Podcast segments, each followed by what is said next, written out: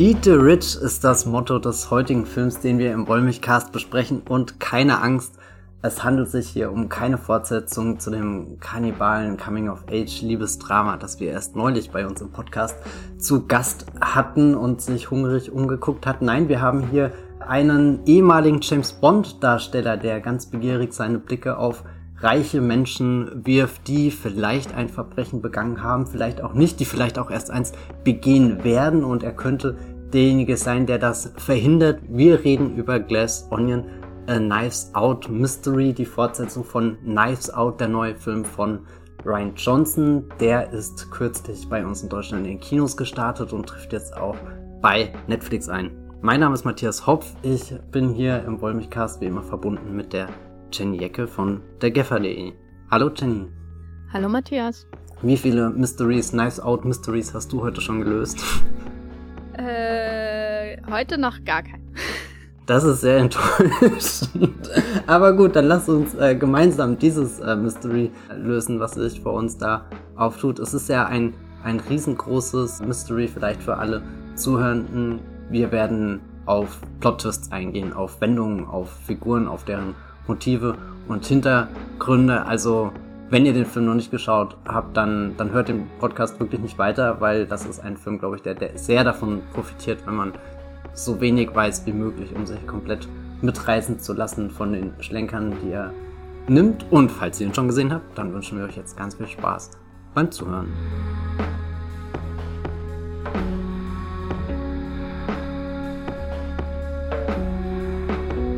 Knives Out kam ins Kino. Wir haben da auch im Podcast drüber geredet, wenn ich mich richtig erinnere, oder? Ja. Wie begeistert warst du, als du erfahren hast, dass ausgerechnet das der Film ist von Ryan Johnson, der zu einer größeren Reihe ausgebaut wird. Und zwar nicht im Kino, sondern bei Netflix. Ich höre da Untertöne, die wie leise Kritik am Vorgehen von Catherine Kennedy klingen. Ich war überhaupt nicht begeistert, weil ich Knives Out nicht besonders mochte. Das kann man auch nachhören in unserem Podcast. Äh, ich fand ihn irgendwie nett, aber auch geziert in äh, jeder Hinsicht und inszenatorisch äh, hätte ich mir auch mehr erwartet. Und insofern war das eher so, ja, schön, dass der Ryan Johnson Geld kriegt, aber ich hätte wahrscheinlich lieber noch einen Star Wars-Film von ihm gesehen oder noch etwas ganz anderes. Das ist ja auch nicht schlecht, wenn Leute mal was ganz anderes machen. Mittlerweile denke ich aber, es ist vielleicht auch überzogen zu verlangen, dass von ihm, dass er was ganz anderes macht, weil eigentlich jeder Film von ihm schon sehr ähnlich ist, egal ob es ein Star Wars Film ist oder was anderes. Also vor allem natürlich die Phalanx an Filmen von Brick äh, Brothers Bloom, die zwei Knives Out Filme und so, das ist ja alles schon sehr ähnlich, was da passiert. Ja, insofern war ich total leidenschaftslos und denke aber oder dachte aber, guter Zug von Netflix auf jeden Fall. Wenn man schon jemandem Geld gibt, dann wahrscheinlich Ryan Johnson. Ich nehme mal an, du warst viel begeisterter, trotz deiner Trauer über seine Star Wars Trilogie, die niemals kommen wird. Naja, also eigentlich ist das ja so, er ist nach wie vor im Gespräch mit Lukas, dass ja, da etwas ja, ja. stattfinden könnte. Aber selbst ich als jemand, der das sehr lang genauso geredet hat, glaubt da auch irgendwie nicht mehr dran. Also who knows, ob da jemals nochmal ein Abstecher in die weit entfernte Galaxis stattfinden wird seitens Ryan Johnson. Ich würde es mir natürlich wünschen, bin aber auch nicht böse, dass er hier bei äh, Netflix einen mega Check bekommen hat, um so eine Reihe fortzusetzen, wo du ja jetzt auch nicht davon ausgegangen bist, dass Knives Out ist ja nicht unbedingt positioniert als, als der Franchise-Starter. Er hat natürlich mit Daniel Craig eine Figur, die du theoretisch gut ausklinken kannst. Also hier der Detective, der halt verschiedene Fälle ermittelt, lässt sich schon fortsetzen. Gibt's ja auch viele Vorbilder und tatsächlich gerade im Kino ja auch äh, die, die Kenneth Brenner Agatha Christie Adaption mit seinem äh, Hercule Perot, die überraschend erfolgreich läuft, wenn nicht gerade zufällig Pandemie ist also beim zweiten Teil. Aber, Aber immer ja, noch erfolgreich genug für einen dritten Teil. Ja, genau, wollte gerade sagen. Also ist, äh, der, der, der Nichts Zug, gegen meine der, schöne Kenneth Brenner-Reihe hier. Ja, nee, überhaupt nicht. Also ich bin, bin auch, äh, guck die, guck die gerne. Hab jetzt auch überraschenderweise den zweiten schon zweimal geguckt, obwohl ich das gar nicht geplant hat, aber es ist einfach passiert und ja. jetzt ist hier ähm, Ryan Johnson am Zug und liefert ein bisschen die moderne Variante davon um, wo, wo Kenneth Brenner eher so, glaube ich, an, an seine Filme haben ein bisschen was altmodisches. Die haben zwar auch so so einen interessanten Hochglanz, aber aber allein dadurch, dass er ja auch auf 70 Millimeter dreht, was auch das verrückteste Detail der Welt ist, dass dass, dass während während die ganze Welt in einer Pandemie versank, hat Kenneth Brenner auf Disney Plus zwei Filme veröffentlicht, die auf 70 Millimeter gedreht wurden, nämlich oder nee, ich glaube der der der Artemis Fall war nur 35 Millimeter. Egal, er hat beide Filme auf Film gedreht und das ist eine ziemlich phänomenale Information, wenn man sich die Filme danach vor Augen führt und eigentlich denkt, naja, wer in Hollywood macht das noch? Hast du dann das Gefühl, dass sich diese Reihe jetzt selbst rechtfertigen kann, eine Reihe zu sein? Oder, oder wie, wie beginnt jetzt dieser Glass Onion Knives Out zur Reihe auszubauen? Also ich glaube, er formiert Benoit Blanc als, als Figur, macht sie konkreter. Ich glaube auch seine Persönlichkeit. Ich glaube, der erste Film war stärker fokussiert auf Anna de Armas als auf äh, Blanc. Also ich hatte manchmal schon das Gefühl, dass Blanc sich so als Nebenfigur in den Cast hinein drängt, auch bildlich, wenn er immer so im Hintergrund sitzt, ne, äh, und dann äh, immer mehr in den Vordergrund gerückt wird, während Anna de Armas eigentlich den Film getragen hat. Und ich glaube, hier in Knives Out 2 oder Glass Onion in Knives Out Mystery äh, ist das anders. Da ist Blanc unsere Konstante, an der wir uns festhalten. Er ist noch wesentlich lustiger als im ersten Teil. Und wir nehmen, glaube ich, auch noch stärker seine Perspektive ein, als die von Janelle Monet, die ja sozusagen das Äquivalent zu Anna Damas im letzten Film ist. Und darüber hinaus, glaube ich, kann man jetzt schon langsam sehen, wie sich so ein Schema abzeichnet, was ein Knives Out-Film ist. Nämlich zuerst einmal in diesem Fall vor allem äh, ein Adam Sandler Gedächtnisproduktion, wo viele reiche Menschen Urlaub im Süden machen. Äh, ich bin da sehr neidisch auf alle, die da beim Dreh waren, genau wie ich neidisch bin auf Leute, die bei Adam Sandler Filmen mitmachen, außer es ist dieser Adam Sandler Basketballfilm, da bin ich nicht neidisch. Ja, was gehört denn zum Schema? Wir haben Benoit Blanc, wir haben viele, viele Verdächtige, einen Mordfall, grob gesagt. Wir haben begrenzten Ort, relativ begrenzt. Also Knives Out hatten wir das Haus von Christopher Plummer und so ein bisschen was von der Stadt, soweit ich mich erinnere. Ich habe den wirklich ewig nicht mehr geschaut. Und hier haben wir die Insel, die im Wesentlichen aus einer Villa besteht, auf der sich alle einfinden, weil ein reicher Milliardär, ein Elon Musk-Verschnitt, der noch nicht Twitter gekauft hat, gespielt von Edward Norton, alle einlädt und aber nicht damit rechnet, dass äh, Benoit Blanc auch auftaucht, den er nicht eingeladen hatte, aber der trotzdem eine Einladung bekommen hat.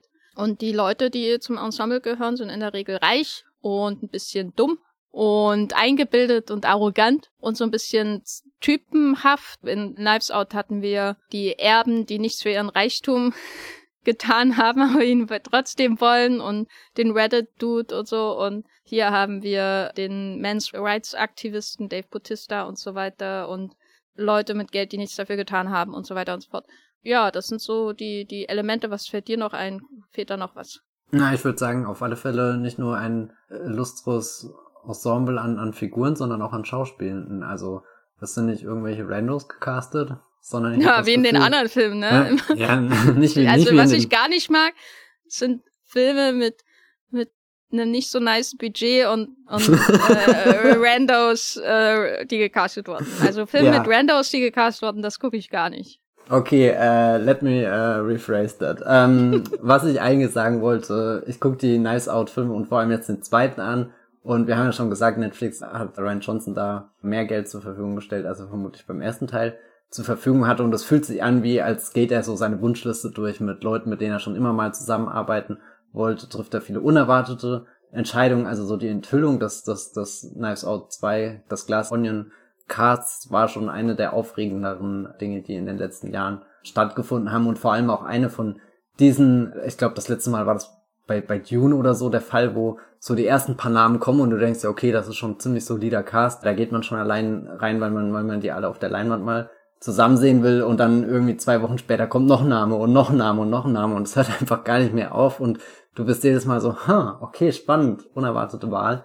Und das macht für mich auch ein großer Reiz aus, der vermutlich auch eher so in diese, diese äh, von dir beschriebene Adam Sandler Richtung geht. Wir, wir nutzen den auch ein bisschen als Urlaubsplattform, Wohlfühlprojekt, Arbeitsfilm, Ausrede, was auch immer und versammeln dann halt eben auch die Leute, mit denen wir Bock haben, abzuhängen und casten jetzt nicht unbedingt die, die besonders anstrengend sind. Andersrum, hier ist Edward Norton drin. Ich weiß nicht, ich kenne ihn nicht persönlich, aber der gilt ja auch als kompliziert, dachte ich immer. Offenbar kann Ryan Johnson gut mit ihm auskommen.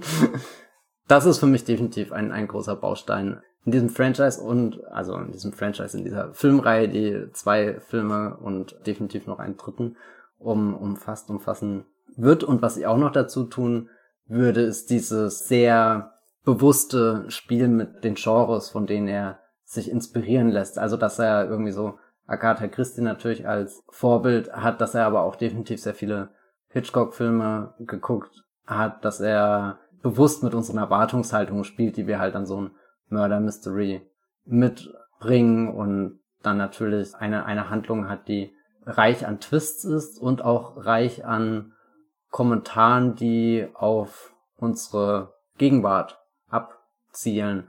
Und ich glaube, der erste Kommentar, den wir hier vielleicht bei Glass Onion mal rauspicken können, wenn wir uns den Film näher anschauen, ist der, der wirklich der unmittelbare Bezug zur Pandemie, den der Film aufbaut, mit dem ich gar nicht damit gerechnet habe, weil ich eben auch ins Kino gegangen bin, mit der Annahme jetzt diesen, diesen Urlaubsfilm, diesen Eskapismus anzuschauen, der mich rausreißt, der mir eben diese Stars zeigt, der mir diese verbotenreichen Menschen zeigt, die irgendwas Düsteres im Schilde führen und dann beginnt der Film eigentlich mit Zoom-Calls. Was, was war da dein, deine erste Reaktion?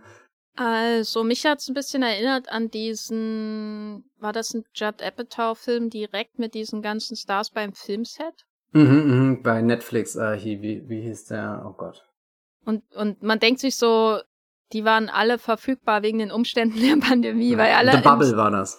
Genau, The Bubble. Ich muss sagen, ich wusste auch nicht, dass da irgendwie die Pandemie eine Rolle spielt und ich finde es immer noch faszinierend, wie abgestoßen ich bin, wenn ich Leute mit Masken in Filmen sehe. Das ist zu real noch. Vielleicht wird das in drei Jahren anders sein. Aber was mir schon sehr gefallen hat, ist diese doch sehr zeitgemäße und sicherlich in diesen drei Jahren dann äh, komplett veraltete Referenz auf die verschiedenen Maskenträgertypen, die es gibt. Von der Frage, was ist das überhaupt für eine Maske? Von der FFP2-Maske bis zu der normalen OP-Maske zur Stoffmaske und dann dies, was auch immer Kate Hudson vor ihrem Gesicht hat.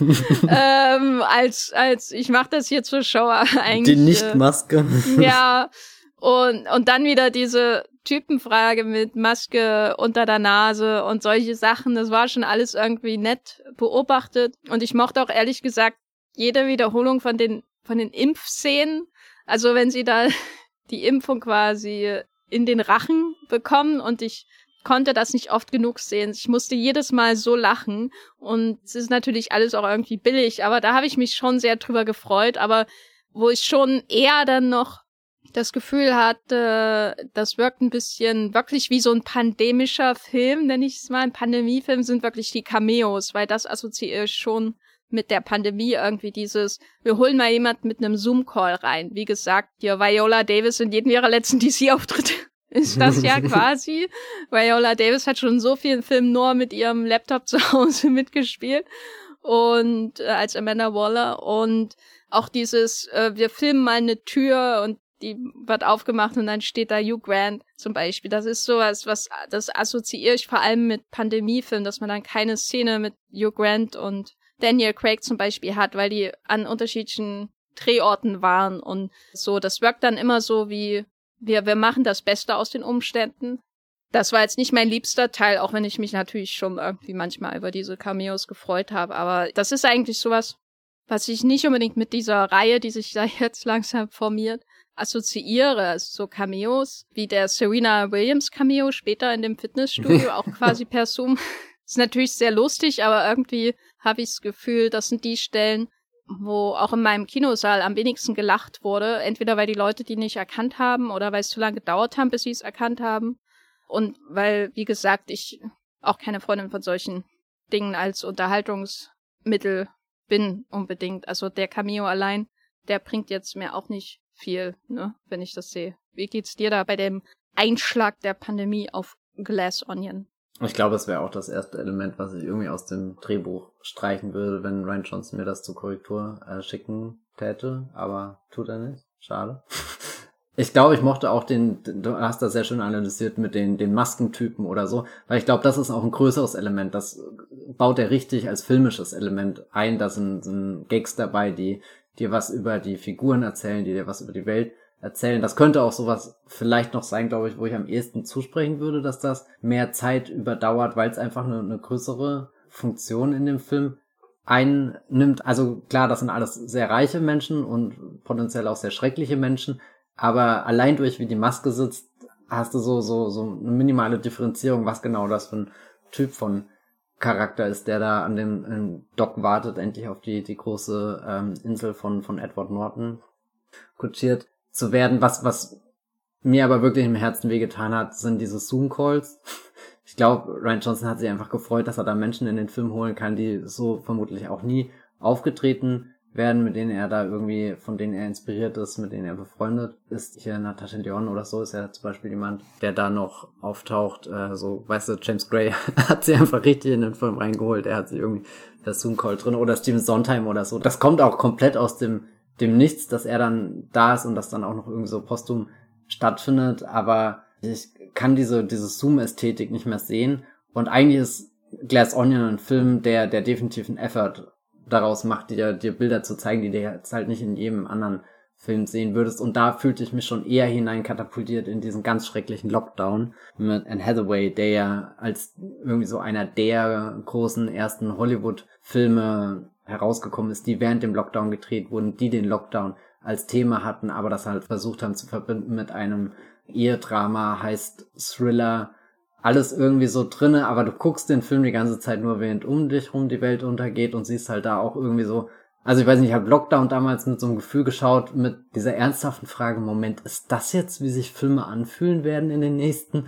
Jahren? Und das war wirklich eine sehr ungemütliche Vorstellung und das kam leider irgendwie bei den, den, diesen, diesen schräg über die Schulter gefilmten Bildschirmausschnitten mit geöffneten Zoom-Calls rüber und Knives Out hat halt als, als, weder jetzt als, als Franchise noch Glass Onion, als dieser eine konkrete Film, hat nicht diese Ästhetik, wo du sowas bringen kannst. Ist jetzt kein, kein Jason Bourne-Film, wo du die ganze Zeit irgendwie über Bildschirme hin und her huscht, wo Informationen fließend weitergegeben werden. Auch kein, kein Drama, Thriller, der, der an der Börse angesiedelt ist. Also da, wo du, wo du so Räume hast, wo sich das irgendwie natürlicher einfügt, sondern es irgendwie diese, diese Magie nimmt. Also hat mich wirklich rauskatapultiert und geht dann halt auch nicht den Schritt, dass du irgendwie in so einem Desktop-Film-Modus drinne bist. Auf die kann ich mich immer überraschend gut einlassen, weil ich einfach beeindruckt bin, wie gut da immer rumgeklickt wird. Aber bin ich eigentlich auch dankbar, dass sich Ryan Johnson nicht für diese Hardcore-Variante entschieden hat. Deswegen, ich glaube halt, er verarbeitet ja noch weitere gegenwärtige Themen, die die Menschen im Internet vor allem beschäftigen. Und ich nehme an, als er das Drehbuch geschrieben hat, war das einfach was, was ihn auch beschäftigt hat, genauso wie seine Leidenschaft für die Kreuzworträtsel der New York Times. Und da kann man dann letzten Endes schon sagen, es ist halt definitiv Teil des, des, des Auteurseinschlag, den wir hier bei, bei einem Regisseur wie Ryan Johnson und der, der Knives Out Reihe haben. Also, dass du ihn als Regisseur definitiv immer in dem Film wahrnimmst, als, als den, der hier das, auch das Drehbuch geschrieben hat. Ja, also hättest du lieber Unknown User Knives Out Mystery gesehen? Nee, ich glaube das auch nicht. Ich hätte schon, ich glaube, ich hätte schon lieber den Film gesehen, der, der Knives Out ja auch danach geworden ist. Also mich hat's jetzt auch nicht so, so gestört, dass ich dann keinen Spaß mehr an dem Rest haben konnte. Es war ja auch dann schnell vorbei.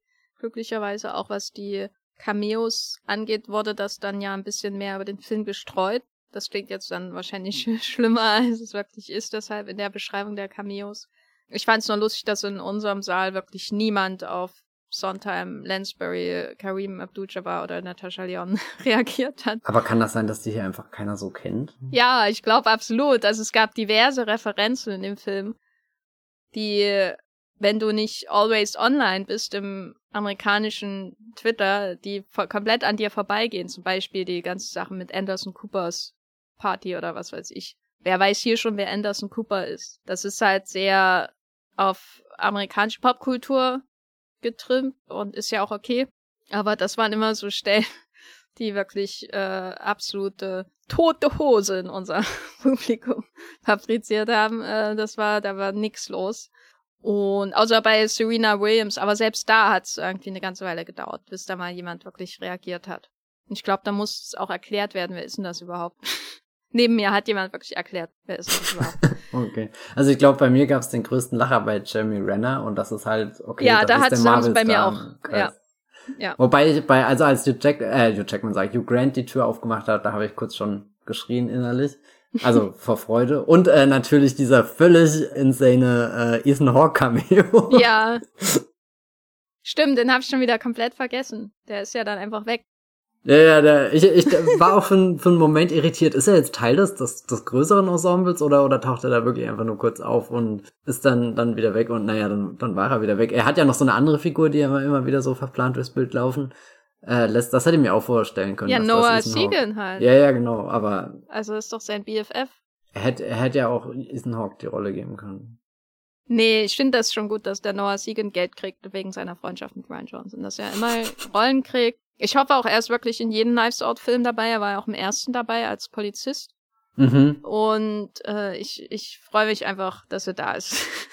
ich glaube, er wird ein bisschen überstrapaziert in Glass Onion, aber äh, als er da zum ersten Mal zu sehen ist und über den Strand läuft und he's not part of the experience, da habe ich schon sehr gelacht muss ich sagen. Wobei ich habe auch äh, nochmal richtig gelacht, als sie am Ende die ganzen Zimmer durchwühlt und dann bei ihm reingeht, weil ich habe ihn da schon wieder komplett vergessen, dass er überhaupt noch da ist. Weiß nicht, da war der Film gerade so fokussiert auf das Drama, was gerade eben unter den Verdächtigen stattfindet. Und da, da, da dachte ich mir, okay, das, das ist eine Gratwanderung von entweder könnte das so eine Szene sein, die halt dann auch so komplett die die, die Spannung in dem Moment irgendwie, also Ryan Johnson inszeniert das ja schon sehr, sehr gut, dass du an so einem Punkt bist, wo du wirklich an der Kante deines Sitzes dich, dich bewegst und, und gar nicht erwarten kannst, was als nächstes passiert. Oder könnte auch diese Szene wirklich sowas sein, was dich komplett im Bogen aus dem Film katapultiert, aber für mich war das eher so ein, oh mein Gott, ja stimmt. Und das war dann einfach so, ja, er ist ja dann auch schnell wieder raus aus der, aus der äh, Noah Segan Man Cave aber nochmal, treten wir nochmal einen Schritt zurück, weil wir sind jetzt wieder sehr stark in die Details äh, von Glass Onion gegangen. Wir haben die einzelnen Schichten der Zwiebel quasi zurückgeschält. Äh, jetzt packen wir wieder zusammen und treten nochmal einen Schritt zurück. Und wir haben ja gesagt, eins der Merkmale dieses Knives Out Schemas ist das Milieu, in dem der Film spielt. Das heißt, wir sehen ja zum ersten Mal, wo der, der Benoit Blanc eigentlich wohnt, und zwar erst sieht das sehr runtergekommen aus, sein Bad. Aber wenn man dann sieht, wo die Wohnung ist später im Film, dann merkt man wieder, ja, er wird gut bezahlt für seine Dienste. Aber wir verlassen ja diese, diesen Raum dann schnell und findet alles größtenteils auf der Insel da in Griechenland statt. Äh, leider nicht die Insel, wo, wo Amanda Seyfrieds Hochzeit und die Suche nach ihren Vätern ähm, stattfindet in Mamma Mia. Aber bestimmt nebenan. Das, das wäre es noch gewesen, wenn das Schiff da kommt mit Dancing Queen. Was sind denn das so für Typen, die wir dort dann treffen? Vielleicht auch für alle, die, die noch nicht äh, Glass Onion geschaut haben. Also es sind äh, schon alles sehr von sich eingenommene Menschen. Es ist ein, im Gegensatz zum ersten Teil, da sind ja wirklich im Haus einer Familie, also es sind auch alles im Endeffekt Familien, Mitglieder, die sich da ein bisschen angiften und auch in einer höher gestellten Position sich in, in der äh, Pyramide der Gesellschaft befinden. Hier sind das alte Freunde, die mal so, mal so Kontakt haben, auf alle Fälle so gut im Kontakt haben, dass sie Rätsel gemeinsam äußerst effektiv, dank der Hilfe einer Mutter über das Smartphone lösen können, die, die alle so ein bisschen in so, so einer edgy Branche drinne sind oder zumindest so, weiß ich nicht, der eine ist halt so ein Elon Musk Verschnitt, der, weiß nicht, keine Ahnung, was Catherine Hahn eigentlich nochmal genau macht. Auf alle Fälle. Catherine Hahn ist äh, Politikerin. Ah ja, stimmt, genau. Ah ja, und hat natürlich die ganze Zeit die Angst, in irgendein so Fettnäpfchen rein zu tappen oder, oder dass eine ihrer Methoden aufliegt, mit denen sie da überhaupt Einfluss gewinnen konnte. Also alles auch so Figuren, die, die potenziell was zu verlieren haben. Und ich glaube, das ist der große Kontrast, wenn, wenn sich all diese Leute auf der Insel einfinden, dass dann da der tiefenentspannte Edward Norton sitzt, auf der Gitarre spielt und so völlig unantastbar wirkt und mitunter hatte ich das Gefühl, es ist gerade auch, wenn, wenn Ryan Johnson die Kamera einen halben Meter weiter drüben aufstellen würde und aus einer anderen Perspektive filmt, dann könnte er hier gerade auch so einen James Bond Bösewicht auf seinem, seinem, seinem Compound irgendwie in Szene setzen, der, der dann durch die, die architektonisch interessanten Gebäude führt, der, der diesen einen riesen Zwiebelraum hat. Wer kennt das nicht? Die, die Glass Onion da groß aufgestellt, also der auf den ersten Blick erstmal sehr unantastbar wirkt, aber wie auch schon bei, bei Knives Out kommt raus, dass die alle auch sehr, sehr, also dass die, jeder hat so, so ein düsteres Geheimnis zu verbergen. Viele handeln natürlich aus niederen Motiven heraus, wo es erstmal nur um sich selbst geht, obwohl sie trotzdem in so einem Gefüge sind, in dem Fall nicht das Familiengefüge, aber zumindest so ein Freundeskreisgefüge, wo sie gegenseitig halt immer lächeln müssen und sich so, so giftiges Lob zu sprechen, obwohl sie insgeheim schon den, den Umsturz planen und da ist es natürlich spannend, weil, weil, weil jeder ja ein Motiv hat, den Edward Norton Charakter zu töten. Das ist ja auch ein bisschen so die Prämisse. Er lädt die alle ein, um bei einem Murder Mystery seinen Mord auflösen zu lassen. Das ist am Anfang ein Spiel, aber wird dann ernst. Und ich glaube, der, der größte Twist von allem ist, dass du, also ich habe ja gerade gesagt, die, die Norton-Figur am Anfang wirkt sehr unantastbar. Er ist halt der, der Bond-Oberbösewicht, der da alles unter Kontrolle hat, seinen Masterplan hat, aber genau dieses Wort existiert eigentlich gar nicht, weil, wie sich herausstellt, ist er die größte Lachnummer von allen, die halt im Endeffekt alle Ideen nur von, von anderen Leuten übernimmt, klaut, sich aneignet und halt gut darin ist, die zu inszenieren, die als was eigenes zu verkaufen und ja, da glaube ich benutzt Ryan Johnson die Figuren schon, um, um viel so, so entlarvende Momente einfach zu haben, die genüsslich anzuschauen, wenn, wenn sie sich langsam entfalten, obwohl du ja eigentlich im Endeffekt von Anfang an weißt, dass jetzt keine dieser Figuren eine weiße Weste hat. Ja, ich glaube, die Figuren sind auf jeden Fall insgesamt durchaus abstoßender, als das zum Beispiel bei den Agatha Christie, Hercule Poirot Stories der Fall ist. Da habe ich das Gefühl, da ist alles durchmischter. Es gibt Leute, wo man irgendwie ein Verständnis für aufbringen kann und dann unter den Verdächtigen und dann wieder andere, die einfach nur äh, widerlich sind. Hier ist eher so die Idee, dass er so mit satirischen Seitenhieben auf in diesem Fall vor allem Neureiche herabblickt und die sind dann halt eigentlich fast alle. Also ich glaube, die einzige Ausnahme ist wahrscheinlich noch Leslie Odom Juniors Figur. Die fand ich ein bisschen kantenlos im Vergleich zu den anderen, die ja alle ziemlich starke Karikaturen sind von den Gästen. Die sind alle eben Typen. Manchmal dachte ich auch, das ist irgendwie die schlimmsten Blutchecks, die dir bei Twitter begegnen können. Alle an einem Ort. Und ja, das ist natürlich sehr amüsant. Aber es sind auch sehr einfache Ziele. Also ich glaube, das äh, gehört somit zum Hauptunterhaltungsaspekt, glaube ich, neben dem Rätseln, so, dass man diese Typen kennenlernt und auch so ein bisschen über sie lachen kann, anstatt mit ihnen zu lachen. Und das hebt ihn natürlich ab, ab von anderen Murder Mysteries und das ist gut und so, aber ich würde den Film jetzt äh, keine tieferen Einsichten in irgendwas äh, unterstellen wollen. Ich habe manchmal das Gefühl, er ist sehr sehr mit sich selbst zufrieden so mit den Zielen, die er hat. Fand das auch ein bisschen enttäuschend, aber das ist wahrscheinlich auch wieder zu viel meinerseits, was da an Erwartungen da ist, wenn ich schon mal einen Film sehe, meine Reaktion ist vielleicht auch darauf zurückzuführen, dass gerade diese Elon Musk-Sache so explodiert ist. Mhm. Also das ist so, du bist irgendwie tagtäglich bei Twitter und ich mag Twitter. Ich würde fast sagen, ich liebe Twitter, weil es mich auch über die Jahre nicht nur großartig unterhalten hat, sondern auch mit Menschen zusammengeführt hat, die ich sonst nie kennengelernt hätte. Und äh, wenn ich jetzt bei Twitter bin, ist es einfach nur noch ein Hellhole.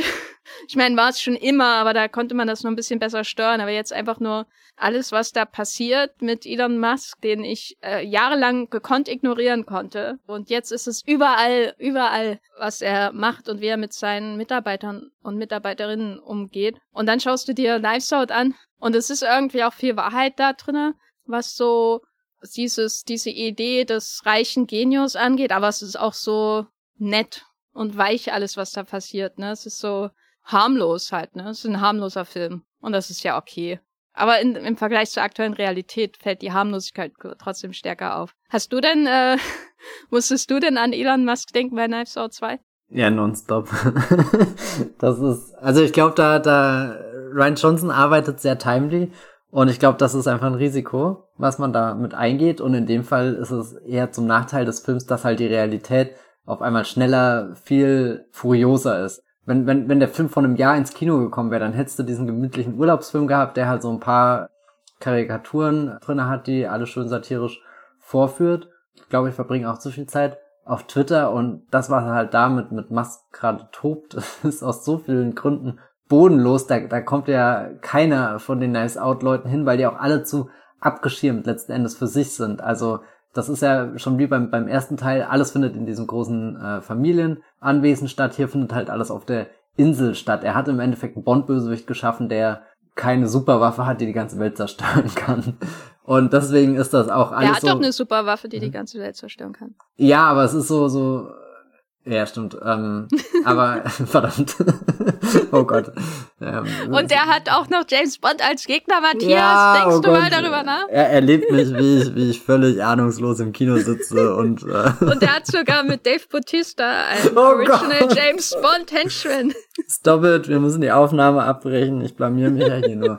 Auf alle Fälle hast du ja nicht bei Knives Out wirklich das Gefühl, dass da irgendwas über diese Insel rausschwappen. Also bei Glass Onion, ich sage immer Knives Out, äh, bei Glass Onion nicht das Gefühl, dass da irgendwas groß, weiß nicht, die, die, die Welt in, in Bedrängnis bringt. Die sind alle sehr mit sich selbst äh, beschäftigt und jetzt, jetzt bin ich wirklich komplett raus. Verdammt.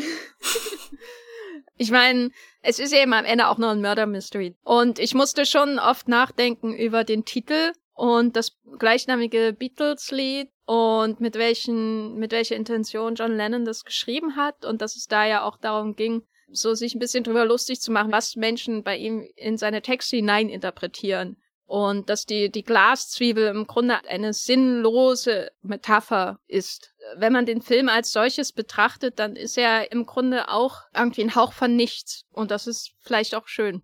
Ja, viel Lärm um nichts. Vielleicht können wir darüber reden, wie die Benoit Blanc-Figur reinpasst, weil du hast ja kurz vor dem Kinostart was getwittert ein Bild von Ryan Johnson, wo, wo er den, den Daniel Craig auf einer Bank sitzend fotografiert hat, sodass du das Gesicht nicht unbedingt erkennst, aber du erkennst, dass er einen Hut trägt. Und dieser Hut erinnert sehr an eine Filmfigur von Jacques Tati. Und ehrlich gesagt, also keine Ahnung, ob das jetzt Absicht oder bestätigt ist, aber seitdem ich dieses Bild gesehen habe und einen Tweet dazu, geht mir das nicht mehr auf den Kopf. Und gerade die, die erste Dreiviertelstunde, wie sich Daniel Craig da durch den Film bewegt, habe ich mir nichts mehr gewünscht, als dass er seinen eigenen Playtime bekommt. Oder vielleicht ist das auch schon sein Playtime, vermutlich nur nicht ganz, weil dazu ist das zu sehr ein Murder Mystery und nicht einfach nur dran interessiert, jemanden durch Räume laufen zu lassen. Und, und da wärst du ja, so Playtime ist für mich so ein ultimativer Film. Also da gibt's ja am Ende dieses Bild im Kreisel, wo sie da fahren und einfach nicht rauskommen. Es geht immer weiter und noch eine Runde und noch eine Runde und die freuen sich alle, aber eigentlich völlig planloses Chaos irgendwie, du hast da diese, dieses moderne Paris, in dem die sich alle rein verirren und, und alles ist seltsam und komisch und, und irgendwie planlos, verpeilt, es geht um nichts, aber irgendwie auch um alles, also ist einer der, der witzigsten Filme auf dem Planeten und, und für mich wäre das die, die nächste Stufe, in die sich der Daniel Craig's Benoit Blanc verirren würde, weil du hast ja auch schon gesagt, beim, beim ersten Teil warst du dir nicht sicher, ob er ähm, das wirklich alles auf dem Kasten hat oder ob ihm das so, so zufällig in die Hände kommt und er dadurch sein, sein, sein, sein, sein Können als Meisterdetektiv unter Beweis stellen kann. Und, und ich mag diese, diese Idee sehr, dass er zwar schon in, in vielen Dingen einen klaren Durchblick hat, wie so Menschen ticken, wie Welt tickt, aber dass er auch selbst ein bisschen so verdattert da rumgeht und das, also es ist wirklich eine der, der unterhaltsamsten Sachen, Danny Craig dazu bei zuzuschauen. Wollen wir vielleicht nochmal sagen, dass wir von Monsieur Hulot reden? Ach so, habe ich, das, hab ich nee. das nicht. wir reden von Monsieur Hulot. Äh. Hulot, genau, die Figur von Jacques Tati. Ja, also Playtime finde ich insofern auch passend, weil es hier ja auch so ein bisschen um die, die Konstruktion der Villa an sich und was sie ausdrücken soll geht. Also Playtime lebt ja auch mehr zum Beispiel als die Ferien des Monsieur Hulot oder so, äh, wenn wir schon bei Hüten am Strand sind, wie in äh, Knives Out 2, lebt ja mehr als dieser Film von diesen Umgebungen und diesen leeren Konstruktionen, die ihn füllen, indem sich dann der Mensch quasi entweder einordnet oder für absolutes Chaos sorgt. Und äh, Monsieur Loh äh, ist in der Regel äh, die zweite Sorte. Das ist ja hier dann auch so, man hat diesen völlig überladenen Raum, also ich rede jetzt von diesem Atrium, nenne ich es mal, dieser, dieser Glass Onion, wo dann auch sehr viel sich abspielt, also der Tod von Dave Bautistas Figur und dann auch das äh, Finale zum Beispiel. Und, und äh, in dem quasi der, der neureiche Ed Norton äh, Miles, äh, heißt er ja, dann sein, sein äh, Prunk vor sich her trägt und das auch allen äh, zeigen will. Aber es ist natürlich absolut geschmacklos, alles, was da passiert. Also er schafft es ja sogar, dass die Mona Lisa geschmacklos aussieht. Ne? Musst du ja auch erstmal schaffen, weil er die halt in diesen Kontext von, von ich habe keinen Geschmack, ich habe keine Ahnung, ich werfe alles da rein, äh, stellt. Und das ist ja auch das, das Schöne, finde ich, an dem Produktionsdesign dieses Films, dass die Mona Lisa da irgendwie steht und irgendwie auch trotz ihrer vielen Schutzmechanismen, die auch so ein Running Gag sind äh, zeitweise in dem Film, einfach gewöhnlich aussieht. Und im Verlauf des Films findet dann so ein Prozess statt, wo man die Mona Lisa wieder von der Gewöhnlichkeit befreit und äh, quasi zu ihrem mysteriösen Lächeln vordringt, was sich dann ja im Finale dann im Gesicht von Jenna Monet spiegelt. So dieses, dieses äh, Lächeln, das äh, alle möglichen Interpretationen hervorrufen kann. Also es ist so ein Prozess wirklich von peeling the layers back, bis man dann irgendwie in der, im, im Zentrum angelangt ist. Diese, diesen Prozess der Konstruktion, also das hat mich auch sehr an Christopher Nolan Filme erinnert, finde ich interessanter als diese Seitenhiebe gegen oh, die Reichen und so, die sowieso alle so, ja, das ist keine große Leistung, ne? Also es ist lustig, das ist eine Leistung, aber die Kritik an sich ist keine große Leistung, sag ich mal. Das finde ich am faszinierendsten mit an dem Film. Also die Konstruktion des Plots an sich, auch die äh, Zeitebenen. Also es gibt dann ja wirklich eine Phase, wo man ein Flashback innerhalb eines Flashbacks hat, mehr oder weniger. Und dann wieder zurückspringt und wie elegant das gelöst wird. Und aber auch die Idee, dass man ein Kunstwerk mitten in diesem Film hat. Ein Kunstwerk als dieses Versprechen, Wahrheit ist möglich, so das ist greifbar. Du musst nur so lange suchen, bis du es findest. Und so ist es ja auch in diesem Film, dass man sich durch all dieses Geröll an Reichtum durchgräbt, all die Verdächtigen zur Seite räumt irgendwann und dann kommt man zur, zur Wahrheit. Man kommt zu dem Lächeln der Mona Lisa und man kommt äh, zum wahren Täter hinter allem. Man kommt aber auch zu dem Plan von Daniel Craigs Figur und äh, Janelle Monets Zwillingsschwester sozusagen. Also das ist so ein kontinuierlicher, also ich habe mich gefühlt wie in einer Mine in dem Film und das ist nicht negativ gemeint. Hm. Das gute alte Minenkino, endlich wieder da. Ich, ich mag, äh, wie du es gesagt hast, durch die ganzen äh, Dinge durchwühlen und am Ende ja auch diese völlig bedeutungslosen Kunstglaskörper auf den Boden knallen. Er filmt ja auch manchmal so durch und, und zeigt, wie, wie verzerrt das alles ist. Äh, gibt uns natürlich als Zuschauer auch schon sehr viele Hinweise, wie wir, wie wir die Figuren da vielleicht sehen, einordnen können. Da, da ist dann auf einmal nicht das schöne, reiche, perfekte Gesicht, sondern eher so, so eine verzogene Fratze zu erkennen, die vielleicht irgendwas verheimlicht. Who knows? Könnte das ein ein Hinweis sein.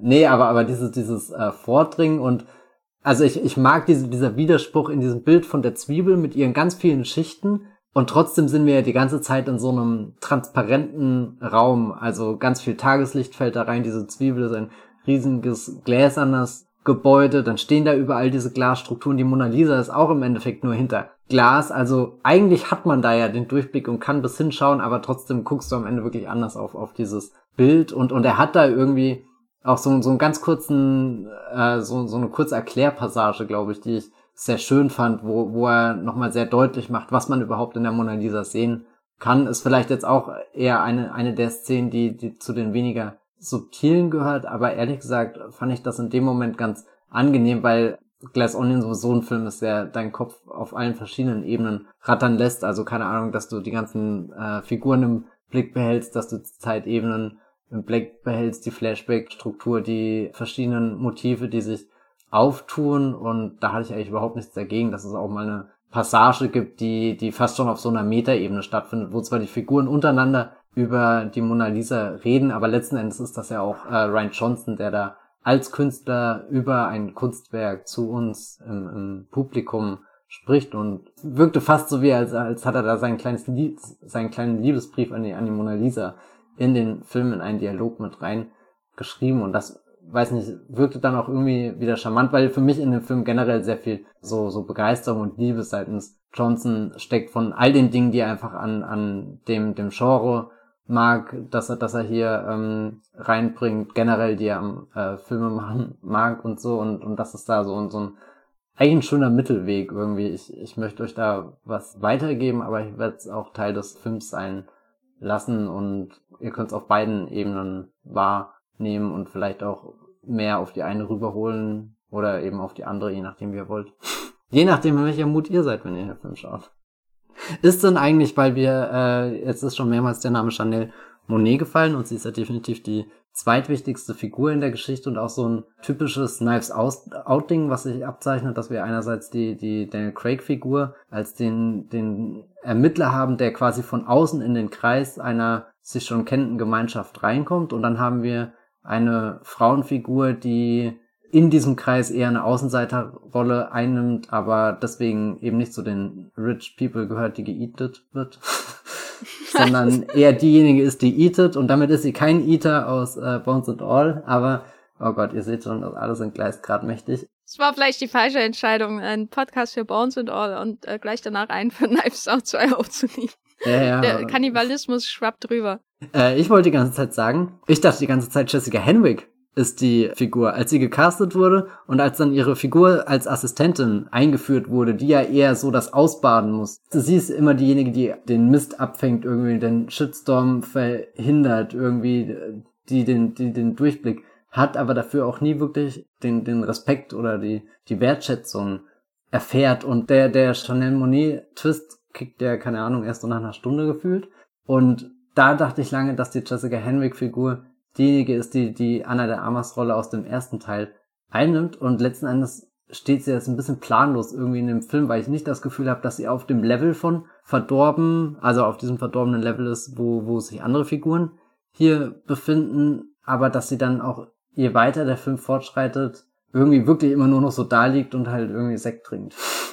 Ja, das ist, glaube ich, so ähnlich wie bei der Freundin von Dave Bautista. Stimmt, ja. Die, die sind da, und die haben ein paar Momente, wo sie sehr unterhaltsam sind. Ich glaube, die Freundin von Dave Bautista hat noch eine stärkere Verwicklung in die Story als Jessica Henwicks Figur. Aber eigentlich dadurch, dass sie nicht zu dem How I Met Your Mother Freundeskreis gehört. Und ich musste sehr oft an die Sitcom denken. ähm, weil die ja sich ja auch in einer Bar immer getroffen haben, als sie jünger waren. Und dann auch so ein Foto haben, wie im Vorspann von How I Met Your Mother. Dadurch, dass sie da nicht dazugehört hat, sie keine emotionale Involvierung, außer sie will ihren Job erhalten, beziehungsweise noch einen Job kriegen, wenn Kate Hudson erstmal komplett abstürzt, sozusagen. Ja, das ist dann einfach das Problem. Das gehört für mich so ein bisschen zu dieser Vorstellung von Ausschweifung, die sowohl Miles äh, Domizil auf der Insel durchzieht, ne? Also er hat alles Geld, also kauft er sich auch alles, auch die Mona Lisa sozusagen, und das Auto auf dem Dach und so weiter und so fort. Aber das äh, zieht sich, durchzieht sich ja auch durch den Film, also die ganzen Cameos, die es gibt, bis hin zu äh, Jeremy Renners scharfer Soße und eben auch die, die Menschen, die man sich da alle leisten kann, ne? Der, der Kurzauftritt von Ethan Hawke. Äh, wenn du das vorhin nicht erwähnt hättest, hätte ich komplett vergessen, dass er mitspielt. es war wirklich so ein Moment, wo ich dachte, ach, der spielt auch mit? Und da habe ich nie wieder über ihn nachgedacht. ähm, äh, genau, und eben auch so diese Besetzung, als hätte man noch das Geld, um den Cast noch so ein bisschen auszustaffieren, äh, gehabt, aber eigentlich weiß man gar nicht, was man mit denen anfangen soll. Was jetzt nicht heißt, dass ich auf die verzichten würde oder so, aber es ist eben so ein Problem, wenn die so frei im Raum hängen mit ihrer Story, insbesondere die Jessica Henwick Figur. Aber andererseits gibt es bei Agatha Christie bei den Reichen auch immer irgendwie eine Zofe oder ein Dienstmädchen, das sie begleitet, gerade auch natürlich in äh, im Orient Express. Aber selbst da ist sie besser in die Story eingebunden als hier. Also würde ich sagen, Agatha Christie 1, Wayne Johnson 0. Oh. Was hältst du denn von dem starken Bruch in dem Film, wenn es in die Vergangenheit geht, wenn man merkt, alles, was man in der ersten, was weiß ich, dreiviertel Stunde gesehen hat, war nur Lüge. Ich vermisse sehr den Daniel Craig aus der ersten Hälfte des Films.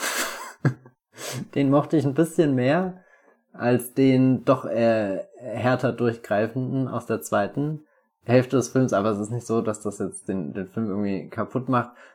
Ich habe richtig gemerkt, wie ich da auch so selbst eine Stufe tiefer in die ganzen Verstrickungen einsteige. Äh, ich bin ein ganz großer Fan von dem New York, was Ryan Johnson da kurz mal, wenn, wenn er aus dem Apartment raus guckt, das sah ja wirklich aus, als, als hat er so, so einen Hitchcock-Film hinten dran gelegt und, und den versucht abzupauschen.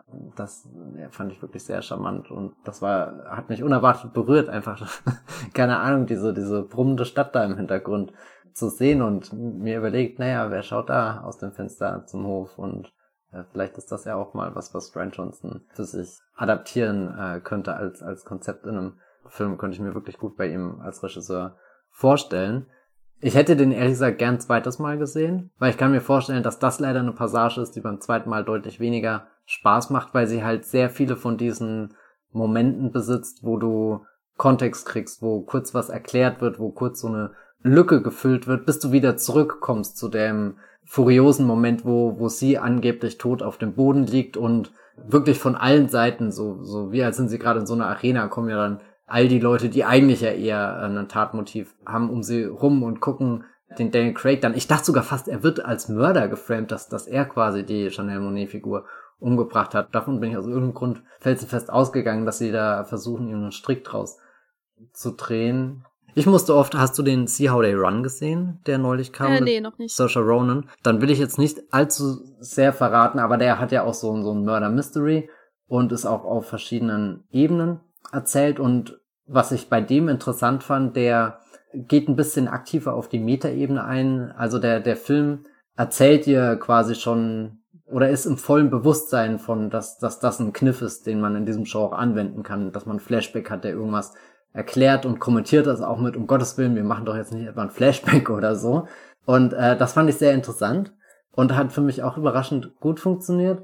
Und dann jetzt bei Ryan Johnson das zu sehen, der es halt einfach macht, ohne das zu kommentieren, obwohl der ganze Film außenrum sonst auf so einer Metaebene stattfindet, mit vollen Bezügen zu, zu unserer Gegenwart, fand ich, fand ich sehr spannend, das anzuschauen, weil, weil der See How They Run ist eigentlich ansonsten komplett aus der Zeit gefallen in allem, was er tut, äh, wie er, wie er seine Figuren in Räumen aufstellt, in Kostüme steckt, wirkt er schon eher so wie, ich glaube, Wes Anderson ist da so ein Vergleich, der, der schon oft in der Rezeption des Films gefallen ist, also so, so wie als hast du Murder Mystery im Puppenhaus und ich glaube spätestens, wenn, wenn bei Ryan Johnson dieser, dieser große Flashback-Akt in, in Kraft tritt, also das ist ja wirklich wie so eine zusätzliche Maschine, die in seinem Film angestoßen wird, als hätte er bisher irgendwie so zwei Öfen angehabt und jetzt feuert er noch den dritten Ofen rein und da merkst du halt, okay, er ist definitiv nicht in einem Puppenhaus, was ja vielleicht sogar noch im ersten Teil der Fall war, wo er, wo er ein sehr schönes Haus hat, wo er angeguckt hat, wie sind die Dielen, wie sind die Treppen, welche, welche Räume haben da, habe ich an welchen Tischen sitzen die und glaube ich, wenn, wenn er die, diese, diesen, diesen riesen Flashback anfängt, da, da wird dann nochmal deutlich, was für, für eine extravagante Fortsetzung Glass Onion in vielen Teilen ist. Also ich glaube, wenn er, wenn er den Film in der gleichen Größenordnung wie den ersten weitergemacht hätte, wäre das vielleicht nicht so ausufernd geworden, aber hier kann das sich halt leisten, ganz weit zurückzugehen, ganz viele verschiedene Schauplätze nochmal anzuschauen und dann wieder zurückzukommen auf die Insel mit dem riesengroßen Glass Onion Raum.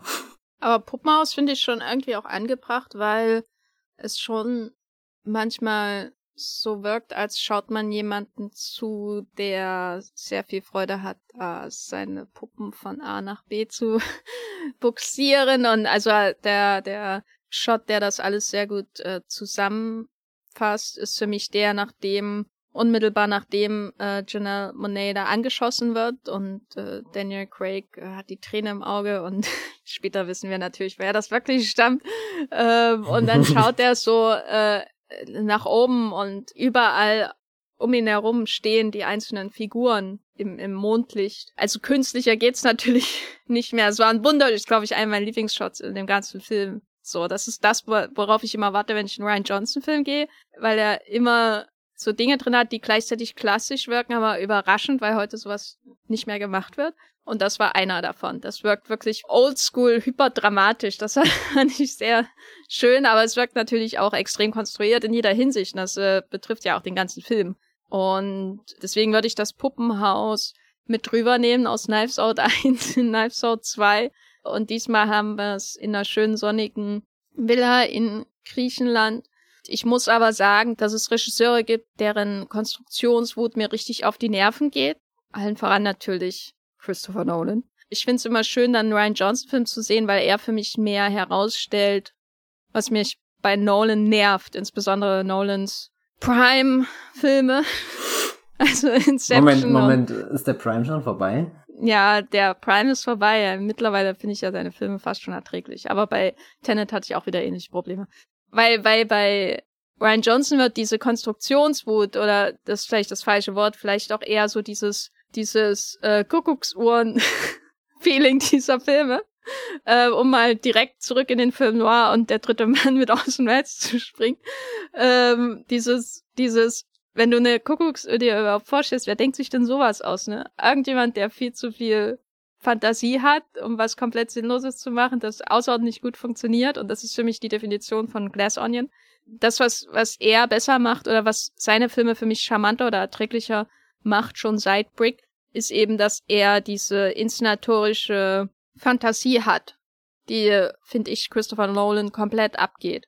Also Christopher Nolan hat Fantasie, wenn es um große Effekte geht und so, und äh, da findet er durch Zufall ab und zu auch ein Bild, was interessant ist aber er denkt immer zuerst konzeptuell und, und setzt das Bild dann darauf, auf sein Konzept auf. Und bei Ryan Johnson habe ich manchmal das Gefühl, dass sich das Konzept aus den Bildern zusammensetzt. Dass vielleicht hier eine Idee für ein Bild war und dann wird das Konzept zurechtgebogen, damit das Bild da reinpasst. Und das ist das Schöne an seinen Filmen, die manchmal eben wirklich so durchkonzeptionalisiert sind, dass, es, dass man überrascht ist, dass noch Luft zum Atmen ist. Brothers Bloom ist ja, glaube ich, das extremste Beispiel dafür. Aber Brick zum Beispiel auch als, als äh, Neo-Noir. Und dann gibt es wieder sowas wie The Last Jedi, wo das Franchise das ein bisschen verhindert, dass es so, so ein Kuckucksuhren-Film wird. Und dann nur noch das Visuelle da ist und nicht nur, aber das Visuelle dann wirklich zu einer schönen ähm, Synthese eingeht mit der, mit der Gefühlswelt und der Geschichte und alles perfekt ist. Also Last Jedi ist wirklich oh, und dann gibt's Looper, ja, der ist auch gut. Aber Looper und Last Jedi sind wahrscheinlich meine Lieblingsfilme von ihm. Aber wusstest du, dass er eine Szene aus Last Jedi äh, geschnitten hat, wo Ray bei Luke in die Hütte kommt und die Kuckucksuhr losgeht? Das, das würde ich ihm zutrauen, natürlich. Das war ein guter Moment. Und äh, es war kein Kuckuck, es war so ein kleiner Pork, der rauskam. Oh mein Gott.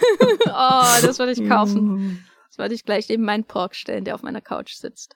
Jetzt gerade. Ja, wie, wie, wie stehst du denn zu seiner Kuckucksohren-Mentalität. I love it. Äh, also, wie gesagt, dieser, dieser eine Shot, ähm, den du beschrieben hast, das ist wirklich so ein überlebensgroßes Bild in dem Film. Und ich habe da immer das Gefühl, er versucht das Poster von To Catch a Thief zu verfilmen. Und das nicht schon zum ersten Mal. Ich habe da das Gefühl, die ganze Canto-Bite-Sequenz in, in Last Jedi ist auch irgendwie so, so seine Liebeserklärung an, an diesen Film und, und der Versuch, sich irgendwie mit, mit, mit, mit anderen Bildern oder mit, mit dem Bild, was er von dem Film hat, dem, dem Original, anzunähern und, und das finde ich unglaublich schön, das immer zu beobachten. Nee, ich habe in, in Knives Out, beziehungsweise ich habe in Glass Onion jetzt im Kino gesessen und habe mich zu keiner Sekunde gelangweilt, weil eben ganz viele von diesen, diesen Bildern in dem Film existieren und allein wie er, wie er zum Beispiel mit dieser Mona Lisa umgeht und die ja, also irgendwie, er hat das Bild, er hat den Kasten, in dem das Bild ist und er hat eine äh, mechanische Vorrichtung, die diesen Kasten kontrolliert und hat das nicht nur als ein erzählerisches Device, was, was er irgendwie sehr gut ins Drehbuch schreiben kann, sondern hat das ja dann auch als äh, filmisches Mittel, dieser Blick durch die verschiedenen Glasskulpturen, durch die Glaskästen, dieses ständige Aufschnellen, das Geräusch, was dann dazu kommt. Also wir sind nicht nur auf der bildlichen Ebene, sondern auch auf der Tonspur. Ist das ja dann auf einmal sehr fest in dem Film verankert und was ich vor allem in dem konkreten Beispiel sehr mag, es fängt so spielerisch an. Du, du hast vorhin schon als Running Gag bezeichnet, aber es wird ja immer größer irgendwie. Es ist ja am Ende eine, eine der, der verschiedenen Ebenen, die dieses Finale irgendwie in seiner Gesamtheit aufregend machen. So, die Situation spitzt sich zu, wir haben viele Figuren im Raum, wir haben viele Figuren, die was gemacht haben. Dann gibt's natürlich die Montage, die das Ganze aufregend gestaltet, aber dann gibt's halt auch noch den Kasten, der auf und zu geht. Es gibt den Ton, hier zum Beispiel dieses, auch dieses Fiebgeräusch, wenn, wenn Dave Bautista seine Google Alerts und so bekommt. Also das, das sind so alles so, so Dinge, wo, wo ich das Gefühl habe, er überlegt sich halt wirklich, was er gerade alles in seinem Film hat und wie, wie er das Teil von der, der filmischen Erfahrung machen kann und nicht einfach nur, dass wir ein Handy haben, was halt irgendwie Nachrichten empfängt, die eine Information weitertragen zu der Figur, die wir noch nicht wussten. Ich glaube, das wäre so, so das, das, das Basic-Ding, was viele andere Filmschaffende auch machen würden, aber weiß nicht, ich kann, kann mir jetzt zum Beispiel diese Szene nicht mehr ohne das Geräusch vorstellen. Das, das ist jetzt so, so, so was ganz Wichtiges geworden. Und ich glaube, das ist das, wo es, wieder erkennbar wird, also deswegen, warum, warum ich auch noch viele Bilder halt eben von, von sowas wie, wie Looper und äh, Brick äh, da habe. Also Brick hat ja auch ganz viele von, von detailverliebten Einstellungen und, und Bildern, Tönen. Ich finde es gerade eigentlich so witzig, dass du, dass du den Punkt so Christopher Nolan gemacht hast, weil Brick und Memento damals definitiv zwei Filme waren, die neben mir, äh, nebeneinander in meinem DVD-Regal ja, gestanden Pi vielleicht haben. noch, oder?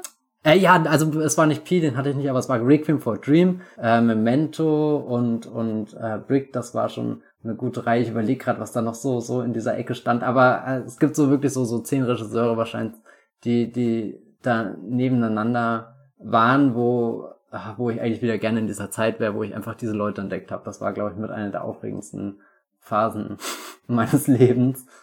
Aber nun gut, wir alle werden alter. Deswegen ist es toll, dass äh, Ryan Johnson immer noch seine jugendliche Neugier fürs Filmemachen bewahrt hat und es im Endeffekt völlig egal ist, ob du gerade Brick schaust oder den, weiß nicht wie viel, 20 Jahre später entstandenen Glass Onion, wo er mit einer ganz anderen, weiß nicht so, so ein ganz anderes Kaliber von, von Produktion. Also da würde ich sagen, kann man bei ihm schon eine sehr deutliche Handschrift rauslesen. Also selbst bei, bei sowas wie, wie Star Wars würde ich gar nicht sagen, dass das Franchise da aktiv gegen ihn arbeitet. Das Franchise ist halt selbst einfach sehr dominant und sehr ikonisch, hat eben schon, schon bestimmte Formen, Klänge, irgendwelche äh, Farbmuster, die wiederkehren, Themen, die, die wiederkehren, die jetzt vielleicht in Brothers Bloom nicht wirklich drinne stecken, aber kannst ja auch Last Jedi im Vergleich zu den Abrams-Filmen anschauen und ich bin ja der Letzte, der die Abrams-Filme, glaube ich, jetzt äh, schlecht reden würde. Aber es ist einfach ein anderes Level von Gedanken, die in jeder Szene, in jedem Bild drin stecken. Kann ich dir mal äh, Filmemacher nennen und hinterher sagst du mir, welcher der älteste ist, laut deiner Vorstellung? Vom, vom Alter her, oh Gott, ja, sag. Also, weil du ihn jetzt auch gerade genannt hast, kommt perfekte J.J. Abrams, Christopher Nolan, Darren Aronofsky und Ryan Johnson. Welcher ist der älteste? Mm. Ja, ich tendiere zu Christopher Nolan aus irgendeinem Grund. Ja, äh, ich hätte wahrscheinlich gedacht Darren Aronofsky, weil er früher angefangen hat. Aber es ist J.J. Abrams tatsächlich, weil ich finde diese Idee irgendwie nett, da generationell an die aktuellen Filmemacher heranzugehen. Und vor diesem Podcast, wenn mir da jemand gesagt hätte, dass Ryan Johnson und Christopher Nolan selbe Generation sind, hätte ich gesagt, hä? Aber Ryan Johnson und Christopher Nolan sind drei Jahre auseinander. Das heißt, der älteste ist äh, Abrams und dann kommen Nolan und Aronofsky und dann Johnson quasi. Okay.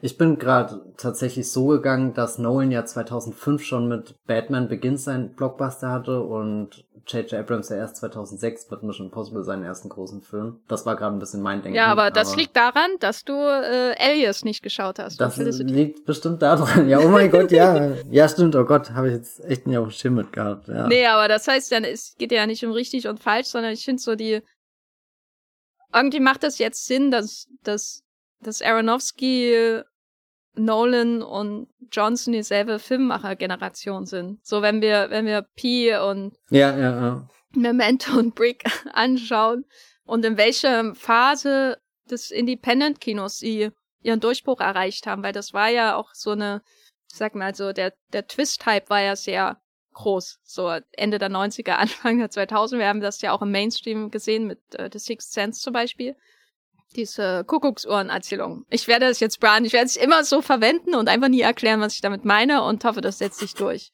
Äh, Kuckucksuhrenerzählung, äh, früher 2000er Donnie Darko, ne? Ich habe noch nicht mhm, nachgeschaut, mhm. wie alt Richard Kelly ist. Oh, der stand im aber gleichen der, Regal. Der, oh ja, der stand Ja, ja. Deswegen finde ich es so faszinierend, dann zu schauen, wie sich deren Karrieren jetzt weiterentwickeln, was mich nämlich auch 1975, ja, ist also der jüngste von allen, Richard Kelly. Was mich auch zum letzten Punkt führt, nämlich der Frage, wo soll denn Ryan Johnson da jetzt hingehen? Was ist, was soll der jetzt bis ans Ende seines Lebens Knives Out Filme machen? Willst du noch mehr Knives Out Filme von ihm sehen? Was willst du eigentlich von ihm sehen? Ich will seine Star Wars Let's find out! Na, ähm, also wir haben ja jetzt schon drei Regienamen im, im, im, im äh, hier im Köcher. Äh, und Darren Aronofsky finde ich ja interessant, weil der sich irgendwie geweigert hat, diese Mega-Blockbuster-Schiene zu fahren. Hey, was ist mit Noah? Ja gut, das war der eine Film, aber dann kam ja gleich Mother und hallo, wo sind wir jetzt? Und äh, weiß nicht, bei ich habe The Whale jetzt noch nicht gesehen, aber der ich schaue jetzt von außen drauf und habe das Gefühl, The Whale ist eher so in der Black Swan, The Wrestler-Ära anzusehen. Ja, es ist halt One Howards äh, Black Swan. Oh, wow, okay, das kam ein bisschen aus Nee, wobei One Howards The Wrestler passt eher. Okay, ja, okay. Mhm. Äh, I'll take it. Äh, egal. Gut, Nolan äh, läuft halt Volldampf voraus irgendwie. Und Abrams ist ja das Irritierende, dass er halt seit The Rise of Skywalker irgendwie nichts gemacht hat, wo glaube ich das Problem ist, dass er doch damals auch als Produzent diesen Riesendeal bei DC hatte und der steht wahrscheinlich gerade auch irgendwie so in den Sternen, weil die halt alle drei Jahre irgendwas in ihrer Führungsetage ändern. Deswegen finde ich gerade Abrams fast den unberechenbarsten von denen. Also so, wa was ist der nächste große Abrams Move und, und schafft es Abrams nochmal irgendwas zu machen, was ihn außerhalb von Franchises definiert, in die er reinkommt, weil er einfach sehr gut mit solchen äh, Stoffen umgehen kann oder, oder schafft er nochmal quasi eher so was, was vielleicht eher Richtung Super 8 geht? Also wo, wo er nicht direkt in einem Franchise operiert, sondern eher mit den Ideen von einer bestimmten Art von Film umgeht und, und sich daraus dann nochmal so, so was eigenes baut. Also, wie gesagt, äh, Abrams ist gerade für mich die größte Mystery Box. ähm, oh. Und Ryan Johnson, ich meine, ich glaube, diese Nice-Out-Filme tun allen Menschen gut, die daran beteiligt sind, allen voran Daniel Craig. Und deswegen gönne ich ihm das auch richtig, dass sie dann noch eine äh, Ferienrunde irgendwo drehen können. Aber, ach, keine Ahnung, ich komme mir auch so dumm vor, wenn ich sage, ich will die Ryan Johnson-Trilogie sehen bei Star Wars. Weil das, keine Ahnung, ob das existiert, ob das überhaupt gut ist oder ob man ihm da nicht auch irgendwie die Chance nimmt, halt weiter kreative Stoffe zu machen. Weil eigentlich hat er ja mit Knives Out eine der größten Triumphgeschichten überhaupt, die, die ein Regisseur, der einen eigenen Namen hat, der eine eigene Marke irgendwie ist, in den letzten Jahren hingekriegt hat. Also im Endeffekt hat er sogar das geschafft, was Nolan nicht geschafft hat. Ich glaube, Nolan hat auch nicht die Ambition, Inception 2 zu drehen, weil Warner würde ihm definitiv das Budget dafür geben. Tenet wirkte jetzt auch, als könnte ein Tenet 2 kommen, wo John David Washington den nächsten Fall gegen die Zeit löst, aber dass das Ryan Johnson irgendwie daherkommt und halt sagt, eigentlich ist ja Knives Out sein Freifahrtschein gewesen. Ich habe gerade den 200 Millionen Dollar Blockbuster gedreht. Der ist zwar sehr gespalten angekommen, aber der hat sehr viel Geld gemacht. Der ist gerade sehr gefragt in der Branche, sehr geschätzt von seinen Hollywood-Kollegen und Kolleginnen und hat diesen Freifahrtschein für Knives Out eingelöst und ironischerweise hat sich dieser Freifahrtschein irgendwie in, in seine eigene stabile Filmreihe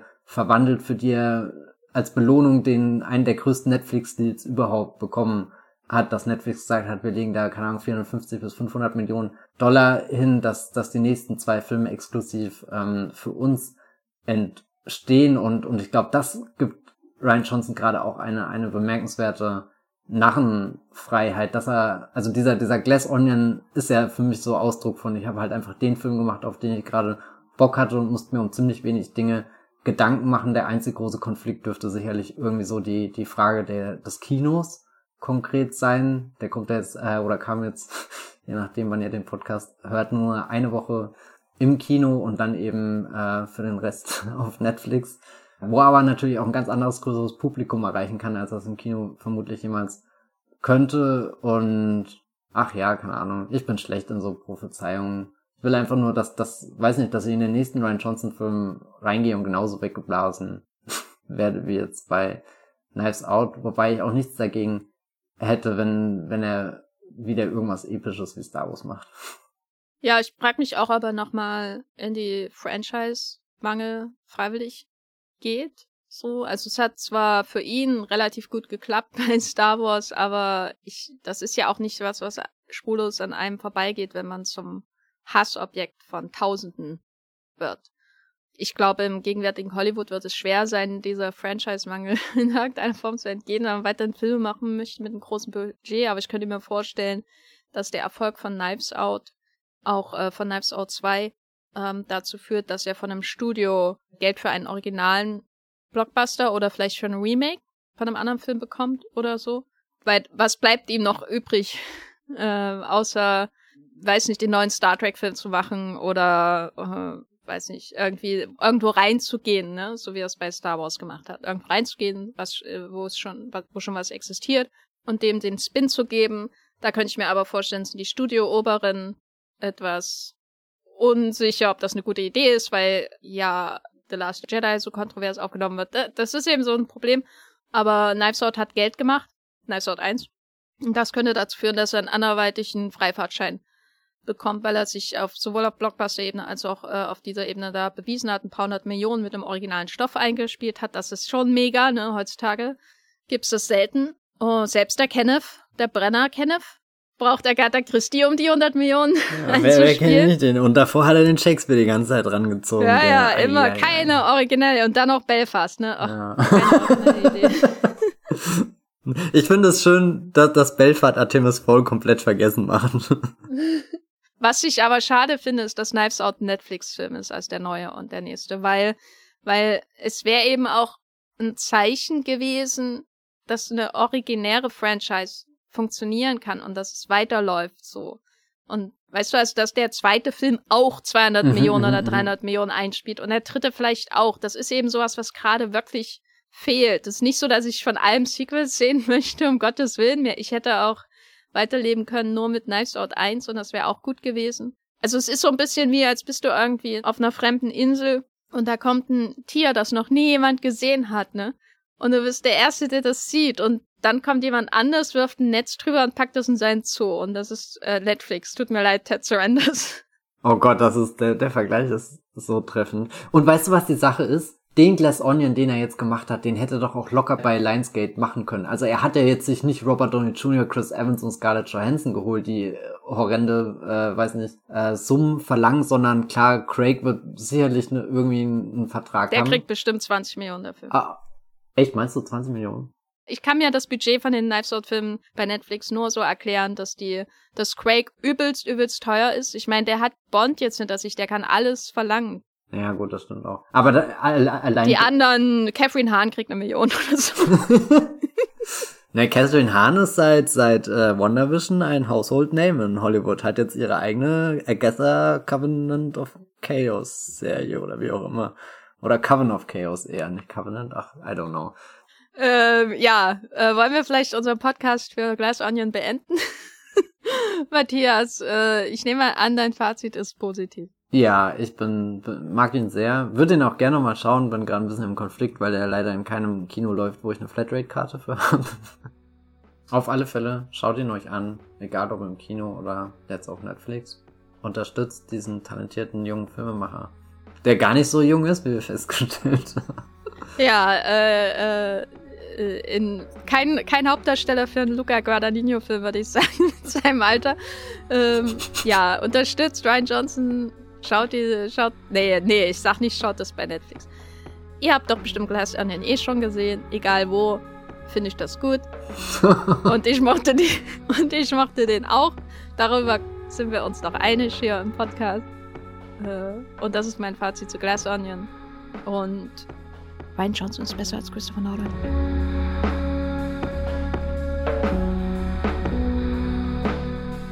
So, damit haben wir auch mal einen Netflix-Film wieder besprochen. Haben wir, glaube ich, lange nicht mehr. Warum haben wir keinen Podcast über Bardo gemacht? also Jenny, wir, wir könnten da, also ich, äh, ich habe neulich einen Film gesehen, der hat mich sehr an das Kino von Fellini erinnert. Das war richtig stark. Da, da dachte ich mir immer, wow. Ich bin es ja so lustig, dass ich einen der wenigen positiven Texte über Bardo geschrieben habe nach der Premiere. Ich weiß auch nicht. Ich finde es trotzdem ich finde den Film lustig. Ja. Aber nochmal schaue ich mir nicht an, auch wenn er 20 Minuten kürzer ist. Äh, Matthias, wo bist du im Internet zu finden, wenn du nach äh, neuen Ressourcen suchst, die möglicherweise das Ende der Zivilisation an sich bedeuten können? Ja, also meine Hauptanlaufstelle ist da momentan Twitter. Wenn irgendwo Noch? die Welt zu Ende geht, ja, genau. Äh, kriegt ihr es damit, da könnt ihr mir folgen als Bibelblogs mit 3e Ihr könnt auf meinem Blog vorbeischauen, das Filmfilter. Und ihr könnt beim Movieplot auch Texte von mir lesen. Aber ich kann nicht versprechen, welche Filme, äh, welche Texte zum Zeitpunkt des Erscheinens dieses Podcasts online sein werden. Das ist ja eine tolle Beschreibung. Ich bin bei Twitter zu finden als Scafferlein oder Jenny Jecke findet ihr mich unter demselben Namen auch bei Letterboxd. Und bei Movieplot schreibe ich auch ab und zu. Und mehr habe ich eigentlich nicht zu sagen, außer bewertet diesen Podcast in euren Apps möglichst äh, positiv. Und wenn ihr mal Vorschläge habt für ein Thema für diesen Podcast, dann könnt ihr und, äh, euch direkt bei Twitter melden. Wir haben ja einen Wollmilchcast-Account, äh, sofern Twitter noch existiert, wenn dieser Podcast veröffentlicht wird. Der seltsamerweise noch nicht verifiziert ist. naja, seltsamerweise noch nicht. Ja. Es wäre aber lustig, wenn ich einen Blue-Check kriege für einen Account, der irgendwie 100 Follower hat oder so. Und da könnt ihr auch schreiben, wenn ihr mal ein Special zu irgendwas äh, haben wollt, zu Regisseuren oder FilmemacherInnen, äh, SchauspielerInnen. Wir hatten ja auch schon Nicole Kidman Specials und, und, und.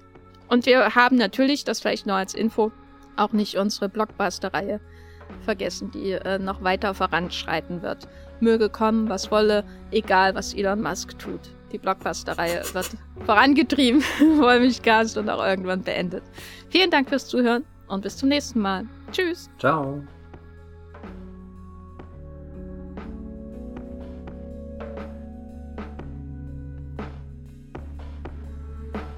Der Wollmilchcast wird produziert von Jenny Jecke und Matthias Hopf.